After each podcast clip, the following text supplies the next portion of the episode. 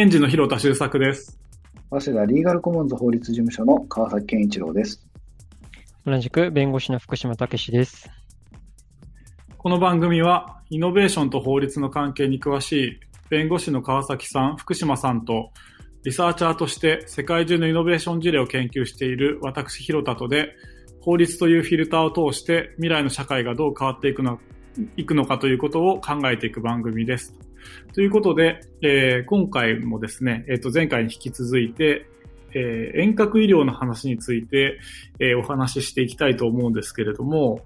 あのー実際、あのー一、その、ユーザーというか、一市民としては、あの、結構ですね、日本の遠隔医療ってどうなってるのか謎の部分がありまして、あの、お医者さんでももっとオンライン化していいんじゃないかなとも思いつつ、基本なんかあんまり探しても出てこないなっていう現状があって、ちょっと日本の法律あの、お二人お医者さんじゃないとは思うので、あくまで法律っていう側面からだとは思うんですけど、あの、今の規制だったりとか、法律がどうなってるかっていうことを今回ちょっとお聞きししていきたいなと思っております。で、一応なんか、あの、お聞きする際に、あの、僕が、例えば、あの、九段下あたりで、あの、病院を経営しているっていう立場だったら、どうしようっていう形でちょっと今回聞いていきたいと思うんですけど、あの、実際に、まあ、町医者的な形で僕が病院を経営してて、あしてるとして、まずその、あの、オンライン診療ってどういう風に始めていいのかなっていうのと、あの、コロナの前と後で、その規制が変わったのかなっていうところあたりを、まずちょっとお聞きしてみたいなと思うんですけれども、あの、福島さんそこちょっとお伺いしてもいいですか？そうですね。ここってもうまさにお医者さんの関わる医師法の法律っていう、医師法っていう法律があるんですけども、まあそこによってこうコントロールされている領域で、ヒロさんが今言っていたようにコロナの前と後っていうので、ここガラッとこう変わるような状況にありますと。変わったんですね、結構ね。変わったというか、こう、ちょっとずつ、こう、進歩、し進歩というか、オンライン診療の足踏みが一歩一歩あったものが、こう、うんおコロナによって、ガラガラガラっていう、こう、エポッキーメイキングというか、原則が変わりそうな、あの、状況にあるというのが、あの、あります。ただ、それも、こう、ある意味コロナというところの、あの、なんですか、時間、時系列の中でしか認められていない部分なので、ちょっとそこら辺をあの話していきますけども、そういうような前と後っていうところがまずあるっていうのをあたあの頭に入れて聞いてもらえるとありがたいです。それの上でですね、まず前の世界なんですけれども、その、もう医師法という法律の中で、無診察治療禁止の原則っていうこうあるんです。まあ、簡単に言うと、お医者さんは診察しないで治療とか処方箋とか診断書書いちゃダメですよっていう大ルールがあるんです。まあ、それはそうですね。お医者さんだったらちゃんと見てやってくださいよと。はい、はい。というのがもう法律に書いてあると。で、その、自ら診察しないで治療をしとか、自ら診察をしないでっていう言葉が、やっぱりそれって時代の文脈としてあって、やっぱりそれあって今までずっと診察をしてきたわけですね。で、そういう意味からすると、会うことが大原則だろうというのが、この法律とか業界の考え方としてありましたと。で、それがちょっとずつ変わっていくんですけども、まあ一歩、あの、変わったの、例えば、その、じゃあ、離島とか、僻地だったらいいんじゃないのかとか、例えば、いやいや、その、慢性疾患ぐらいで、でその、まあ、何かあったらすぐ対応できるレベルじゃいいの、いいんじゃないのかっていうところが、一歩、まず、97年ぐらいにありましたと。97年にそういう議論がもうあったんですね。そうですね。最初の一歩がその97年。で、その次が、まあ、2015年まで今度一気に飛ぶんですけれども、いやいや、その僻地離島っていうのは、まあ、あくまで、あの、例示列挙であって、あのまあ、もうちょっと考え方に幅があるんじゃないのかなっていう議論がされ始めて、あの、何回かの議論を経る中で、その2018年に、まあ、厚労省が、その、医師法のその考え方としての、まあ、オンライン診療ってどうやったらできますかっていうところを初めて示すと。要は97年とか2015年とか、ちょっと一歩ずつやってきた中で、もうオンライン診療っていうのはどういう時にできますかっていうのを、まあ、こう時代に合わせた中で一回出してきたっていうのがあります。で、そこがまあコロナ前の世界の中ですと。で、まあどういう時にできますかっていうんじゃ少し見ていくとですね、まあもちろんオンラインでやっていいですよっていうのは最初に合意をするっていうのがあるんですけれども、うん、まあその上で、やっぱりここ面白いのが初診と急病、急変患者は原則対面なんですね。うん、あ、初診は対面前提なんですね。うんそうなんです。だから初診対面の原則っていうのが、このオンライン診療の実施と言われる中で、初診対面の原則っていう、まあ、原則がポーンと出ちゃうわけですよ。ちょっと面白いですね。なんか日本の会社で、まずは名刺交換は対面でみたいな、なんかちょっと、うん、なんか、それを連想させますけど、なんか結構やっぱ対面、対面まずありきだったんですね、そこね。うんうん、そうなんですよ。で、まあ、ただ、その原則なので、まあ、少し、まあ、例外的な場面っていうのもあって、例えば、患者がすぐに、まあ、すあの適切な医療を受けられない状況にある場合、要はそのオンラインをしないといけない必要性がある場合ですよね。であって、お医者さんの判断のもと、初診であってもオンライン診療を行うことがあのできると判断した場合には、あのその場合は例外的にやっていいよと。といっても、その、患者がすぐに適切な医療を受けられない状況にある場合に、っていうことが前提として、初診であってもオンライン診療で行うことができるっていう話。まあ、だから、結局それ離島僻地とか、なんか、いう話で、まあ普通にその、まあ、都市部というか、で生活していて、周りにお医者さんがございませんっていう世界ってなかなか日本だとないじゃないですか。なんかそうなってくると、やっぱりその枠組みに落ちていかないものはあると。で、なので初心対面の原則っていうのが、まあ、やっぱりそこもこう原則として強くありますよと。で、あとはその、じゃあ、一人のお医者さんが見る場合はあっても、じゃあ複数の人が、まあ、例えばチームで見ますよって言った時もどうなのかっていうのがちょっとまあ応用的な場面だったとした場合に、まあ、それでもオンラインをする人は原則、やっぱ最初対面診療してくださいって言って、ここでもやっぱ対面診療っていうのが出てくるんですね。で、とすると、まあ、オンライン診療って結局、最初にあったような、その、慢性疾患とか、あとは、もうすでに、その、禁煙外来というような形で、もう、リスクがあんまりない診察行為ですよね。医療行為に対してはできるっていうような話の中が、こう、想定2000 2018年においての日本のそのオンライン診療の考えていた到達点なわけですね。うん、あ、そうなんですね。でもその段階でまだそ,、そんな感じなんですね。そうですね。2018年って、いや、その、まあ、まあまあ最近です。うん、まあまあ最近なんですよ。で、まあ、そういう中で、その、まあ、この、この進み具合からすると、その、まあ、ドラえもんが使うような、で出てくるようなお医者さん診療みたいなのって、もう、いつになるんだ、この国は、みたいな状況だったわけですね。で、あの、じゃあ、まあ、とはいえね、その、どういう時に、どうじゃあどうやったらできるんですかって言った時には、例えばリアルタイムの視覚聴覚の情報を含む通信手段を利用することって言って、まあ、要はビデオでの音声と画像が出るものを使ってくださいとか、あのー、あって、同時に、ただ、あの、お医者さんの方で十分に情報が得られないと思ったら、直ちに中止をして、やっぱりそこ対面をやりましょう。まあ、それはそうなのかもしれないですね。っていうのがあったり、あと、まあ、お医者さんは同時に複数の人見てはいけませんよとか、あと、やっぱりオンラインならではの問題としてプライバシーの問題が出てくるんですけども、お医者さんはプライバシーがその確保できるような、患者のプライバシーを確保できるような感じで、物理的に外部から隔離されている空間で行うこと。まあ、要はどっか部屋に入ってくださいねっていうことですね。まあ、路上で歩きながらやらないでくださいっていう話なんでしょうけども。で、その、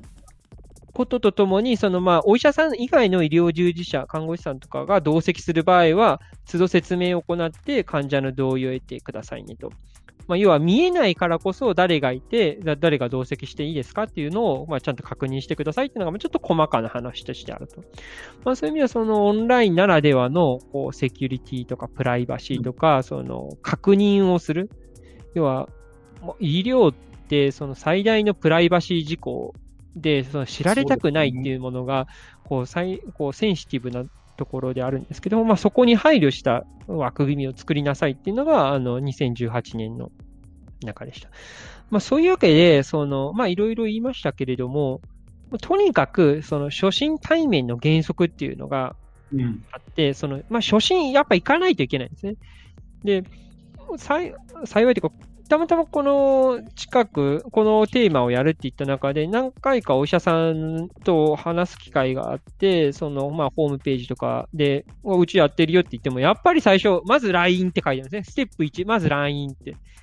LINE するのかと。LINE。あの、あれですよね。その、チャットツールの LINE ではなくて、LINE ですよね。そうそう、LINE。うん。んだから、もう、で、まずそこで、あ、2、3時間かかるな、みたいな。待って予約して待って、で、なんか待ってっていうところで、まあその後はそのオンライン診療の、まあ、なんですかね、そのアプリを入れた中で、その診療できますよっていうところ、そこからは多分早いんだと思うんですけれども、まあなかなかそこのハードルはあるかなと。まあ、っていうところがあります。で、これがコロナ前の世界だったんですけれども、コロナ後、すなわちその2020年に、まあ、コロナの中で出てきた対策として、あの、初診であってもオンライン診療 OK ですよと。ただこれはコロナの臨時、コロナが起きている臨時的、特例的な、そのまあ、時間軸の中でっていうので、コロナが終わればどうなるかわかりませんっていうだから今までのような初心初め初心対面の原則で、やっぱ対面なんですっていうところから一気に、その、大きく踏み出すきっかけになったと。言って、で、ただ、おい、ただここもやっぱその行、医療行政というのがあるんですけども、まあその、初診でオンラインをする場合には、まああの、地域のお医者さんとか過去の診療力とかを患者の、まあ要は基礎疾患をできるだけ把握しなさいねっていうのがお医者さんに課されてたり、オンライン診療によるリスクの説明、説明内容を記録してくださいねとか。で、対面に、あの、すぐに移行できる体制を作っておいてくださいねとか。まあ、あとは最後の本人確認をできるようにしてくださいねとか、してくださいねっていうのがあって、あの、まあ、お医者さんの方で、えー、こう、やらないといけないことが、こう、出てきてると。で、これって実はその初心対面の原則でやっていた中で、その、そっか、お医者さんからすると会わないといけないのかって言った中でコロナが、の特例でこうなった時に、いや、会わなくてもいいんですけれども、ちゃんとリスク、リスク説明してくださいね、情報を取ってくださいねっていうのがいきなり出てきて、え？リスクって何？どこに書いてあるの？その、それは、うん、その本はどこにあるの？で、情報、え、どうやって取るの？なんかそこどうどうするの？みたいな。まあ、という世界が今、こう、繰り広げられていて、うん、まあ、あの、お医者さんとかに話すと、いや、なんか、こう、やるのはいいけれども、なかなか、こう、踏み込むんだときに、やっぱお医者さんの医療行為として、もし間違えたときに、その自分が損害賠償責任を負うってなったら、それがその、まあ、一般的な基準からしたときに良かったのか、適切だったのかどうなのかっていうことさえもわからない中でやるっていうのはなかなかやりにくいし、それがその、事業としての保険ですよね。損害賠償責任保険のカバーの、されるのかどうかもわからないと。うん。というやっぱ怖さ、その医療、あ、どうするそうですよね。すごい覚悟みたいな。医者側がだいぶ覚悟しなきゃいけない解釈ですよね。うん。まあ、だからまあ、ある意味その医療って、まあ、杉田玄白の時からそうですけども、一方、こう誰かが、こう、踏み込んでいって、まあ、要は、踏み込んでいった人は当然に批判される何なんだお前がやってることはみたいになってくるんでしょうけど、それがこの確立、安全性、安心性が確立されて、ようやくこう受け入れられていくっていう、こう、ステップなので、今ってやっぱり日本で言うと、その、そこに今いる環境ですよね。うん。いや、これ、いくつかなんかこう、これ川崎さんともちょっとディスカッションしてみたいんですけど、この対面へのこだわりみたいなものって、なんでこんなに根強くあったんだろうっていうのと、実際そこのその特例としてコロナだからっていうのを、あのー、一旦そのコロナだの時だけ特別ですよって言って、判断は結構医者側の覚悟を問うみたいな形の規制にしてんのって、わかんないですけど、これなんかこう、なん、なんだろう、答えないと思うんですけど、なんでそういう風な議論になったのかって推察できたりします？なんでそういう議論になったかわかんないですけど、まあ、あの僕ら弁護士も、まあ、ある種専門業って意味じゃ一緒じゃないですか。はい。で、僕ら自身もそのオンライン相談やるのかどうかっていうのはすごいやっぱり議論があって、まあ、議論した上でうちの、ね、うん、そうそうそう、そうなんです。で、議論した上で、うちの事務所なんかは、まあ今もう踏み踏み込んでっていうか、その、やり始めてますけど、あの、でも、とはいえ大多数の相談はやっぱり、あの、直接面談してっていうのが多いですし、あの、弁護士会なんかでもいろいろ話していると、やっぱりこう、なんていうかな、キャリアのある先生ほど、あの、慎重というか、あの、法律相談っていうのは、こう、人間と人間の、こう、向き合った勝負なんだと。真剣勝負なんだと、バカ野郎というようなのは、まあ、ありますし、まあ、古くね、あの、もっと遡れば、それこそあの、東進ハイスクールってあるじゃないですか。で、僕らの世代なんかだと、はいはい、ちょうどなんかサテライト授業とかって言って、東進ハイスクールみたいなのが、その、オンラインで一斉ビデオ配信みたいなのをするっていうのが、やっぱりでもそれまでの伝統的な予備校講師とか教師からはすごい叩かれまくってて、でもまあ結果歴史から見るとまあそれはそれで東進ハイスクールとかどんどんその後伸びていって、まあ今なんかね当たり前のようにオンライン講義ってされるようになりましたけど、ね、あのなんかやっぱどう？そうそうそうそう。のスタディサプリなんかもすごいね、だいぶ普及しましたもんね。そうなんですよ、ね。だからもう、なんていうか、どこの業界でもある、その、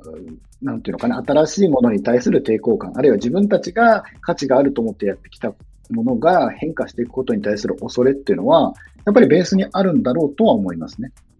うん。ですよね。あと、まあ、ちょっとそう、うがった見方をすると、その対面っていうのにこだわると、基本そのやっぱり、行ける範囲の病院にするので、町のお医者さんとかはですね、地元の人たちっていうお客さんをやっぱり対面っていうところだともう物理的にそこに行かざるを得ないっていうことはあると思うんですけども、それが抜けると、まあ日本で一番いい人にやっぱり見てもらいたいよねっていうこととか、まあそういう、いわゆるその、ね、インターネットであるそのべき上じゃないですけど、28の原理でもないですけど、やっぱ優秀な人に見てもらいたいみたいなところはやっぱり気持ちとしては行くだろうから、あの、優秀なお医者さんにとってはいいかもしれないけれども、その全体のまあ、言い方はあれですけど、平均的なお医者さんにとっては、平均的なお医者さんが日本にいっぱいいるっていう状況よりも、優秀なお医者さんが一部いて、そこにアクセスが集中するみたいなことになってしまいかねなくて、それはその、業界全体で考えると、あんま嬉しくないことなのかもなと思ったりもするし、一方でただお客さんにとっては、お客さんというか患者さんにとっては、でもやっぱりいいお医者さん見てもらいたいよねっていうのがあるから、なかなかこれは判断難しいし、誰のための法律なのかみたいなことは、まあちょっと、うん、議論が必要だなと思って聞いて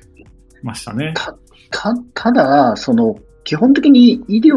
も、まあ、法律相談もそうですけど、オーダーメイド型なんだと思います。どこまで行っても、その、うん、一方的にさっきの予備校の講義の配信みたいに、一方的に配信するものではなくて、その人それぞれの事情を、こう、なんていうんですかね、あの、相互にコミュニケーションしながら、あの、解決していくっていう手段ですから、そうなると、どうなんでしょうね、そこまでその、競争原理で、なんていうかこう、どこか特定の人に何かが集中するっていうようにはならないんじゃないかなって、私なんかは思いますけどね。まあ、ただ、そこをすごく懸念して反対してる人がいるのかなとは思いますけどね。なるほど。なんか僕はむしろちょっと逆に考えていて、あの、普段のちょっとした風邪とかだと町医者でいいかもですけど、例えばその重い癌とかの持ってたりする場合は、むしろそのいいお医者さんに今までのその、例えばオンラインの診療であれば、データをですね、うまく提供すれば、より高いですね、判断してもらえるんじゃないかっていう、オンラインだからこそのデータっていうところの共有が、